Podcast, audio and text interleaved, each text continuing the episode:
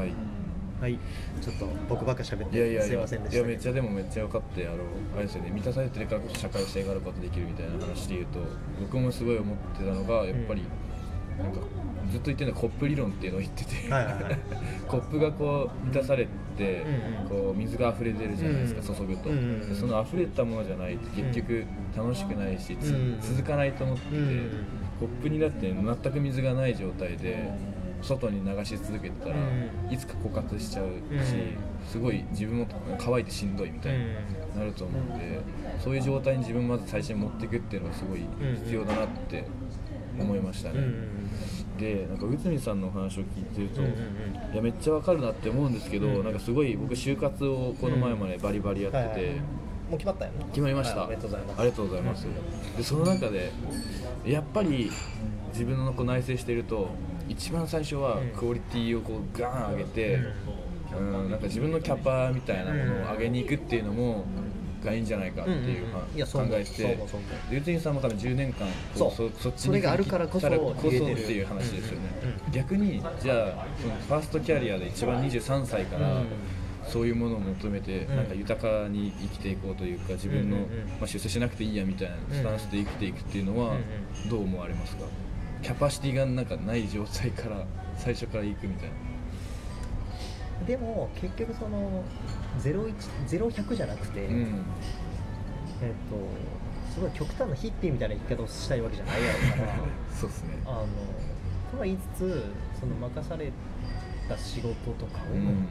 えっ、とまあいろんな疑問はあるかもしれないけど、うん。まずはえっ、と別に3年とか1年とか決めずに、うん。まず全力でやってみて、うん。まあ、まだ結婚も子供もいないだろうから、はい。だからそれをやってみた結果はやっぱやっぱやっぱ違うなと思ったら、うんうんうん。俺はすぐ離れていいと思うん。ってて、俺はなんかそこの決断ができなかったからまだ、うんうん。まだいるというかそのずっと営業だったり、あのフロントやってたんですけど、うん。それが多分その今までのさ野津君の、えーキャリアはい。的にもこう自分で考えてうん。判断して行動できる人だと思うので、うん。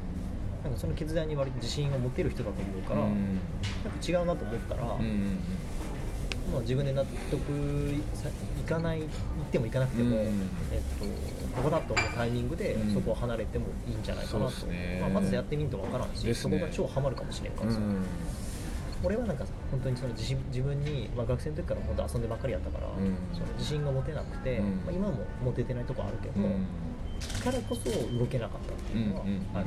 うん。自分が何を大事にしてるかもよくわからんかったしそれはやっと今、えー33ぐらいになって、うん。大事なものが何かとか、うん。えーずっと変わってない価値観は何かっていうのがはっきりしたから、うん。やっとこう自由になったというか、うん。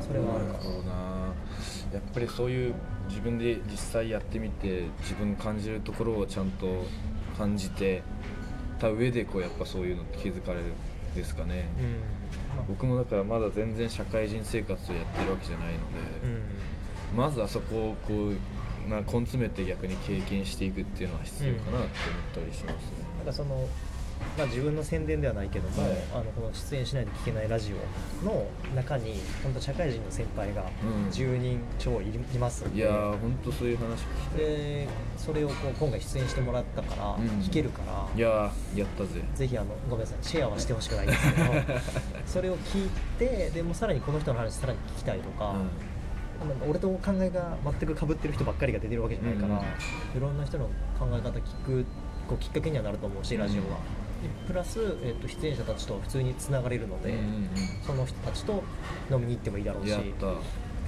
全然喋ってくれる人たちだと思うからその人たちの話聞いてじゃあ自分はこういう風な仕事していこうとか、うん例えばこのね、えー、と20代前半はとにかく仕事をしまくろうとか、うん。なんかそういうのを決めてもいいだろうし、そうっすね。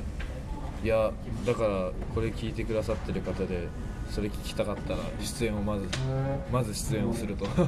そこからじゃないと聞けないらしい。いやでも宣伝色が強いやいやめちゃめちゃでもそういう話が聞けないとやっぱり全然イメージつかないなと思って、うん。でもさなんかちょっと質問なんだけどさ、はい。そのなそういう思いを持ちつつ起業してるわけじゃないですか。あはいそれはなんで株式会社という形式を選んでるのってのはなんでなんですか、は単純にやってみたかったっていうのと、うまあ、今捨てるなんか失敗しても全然失うものがない極限の状態だなと思って大学3年生って。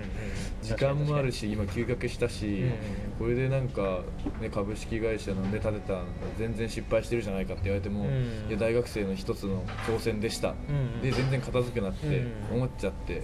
それを言うとなんかすごい軽い感じになるんですけど、でもそういうぐらい軽やかにやれないやれやれる時期だからこそやるっていうのはすごい大事だなと思ってだから結構試しにやってみようぐらいのスタンスで始めました、いやいいよね。それめちゃくちゃいいよ、この間先週かな、はい。今週かな？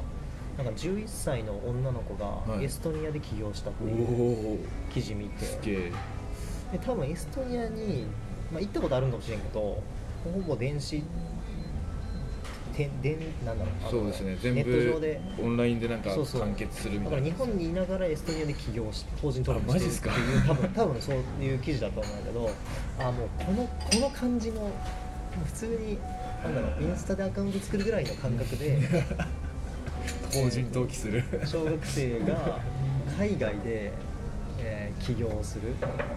つなぐ AO みたいななんかそういう名前の社名だったんやけど、えー、あ英語入試の英語ですかね。いやなんかね AO のね O の上に点々がついてる。へー。U か O かなんかあの点々はいはいはい。がそそっちの？エス発トニアのああいうその、えー、なんていう？なんかあのトーン記号みたいななんかあれですよね。特特殊なアルファベットみたいなやつ、はいはいで俺なんて読むかわからなかったからつなぐのとこしか覚えてないんだけど、はいっていう時代になっうん。たってことだと思うから、ね。だから今のその松くんのこうなんだろう軽やかに、うん。えー ちょっとまず始めてみようっていうのはうん。めちゃくちゃわかるし、まあみずみずしい感覚だなという。ね。そういうことはやっぱ俺はやっぱりまだどっかでこうおじさんなのでえー、そうなんですか。感覚がそうじゃないです感覚がどうやってもおじさんなので起業するとか法人登録するっていうのに対しての、こうなんか知らんがゆえに、えー怖さだったり、うんとなんだろうハードルと精神的なハードルはあるな、まあはい奥さんもねちょっとそういうのやろうかなって言ってたりするんですよ。面白いと思います、うん。まだ言ってるだけなんで、ええいやでもめちゃめちゃ面倒くさい部分ありましたね。やっぱいややってみて。そうなんか日本でやるのめんどくさいいや面倒くさいですめっちゃ。本当に書類とかなんか税金とか面倒くさいなって。でも思ったほどなんか費用かからないですし、うん。あかかるかな。かかるか。30最初20万ぐらいかかって。うん。でプラス年間で絶対売り上げなくても8万円っていうのがかかるんではい。法人税で、まあ、その分のコストはあるんですけど、うん、それ払えるんだったら全然なんかできるなっていう。いやそうだ。まあそのおその11歳の女の子のエストニアの会社のことを全然調べてないんやけど、はい。なんかもし起業するんだったら日本以外のとこで法人登録がありだなって、いやそれ見て絶対面白い。エストニアでやったら面白そうですね。そう普通じゃないし。そう。そうまあ IT がねすごい発達してる国やのから、え。うん、そういうとこでやるのがいいよな。ですね。うん。いやー日本まだまだですからね本当に。まあコロナとかでちょっと一旦あれじゃないですか、うん。テレワークとか開発されたんじゃないですかね。なんか日本進んだんじゃないですか、うん、昨日ね、フェイスブックにちょうど投稿したんやけど、はい。なんかにえー東京への転入超過、うんうん。東京に来る人が、えー、と24年連続で、えー増え続けてたんだけど、はいはいはい俺なんかリニアモーターカーが通るぐらいで、うん。それがあのストップするかなと思ってたんですけど予想してたんですけどでもリニアモーターカーも2027年とか多分そのぐらいまで、えー開通しないので、うん。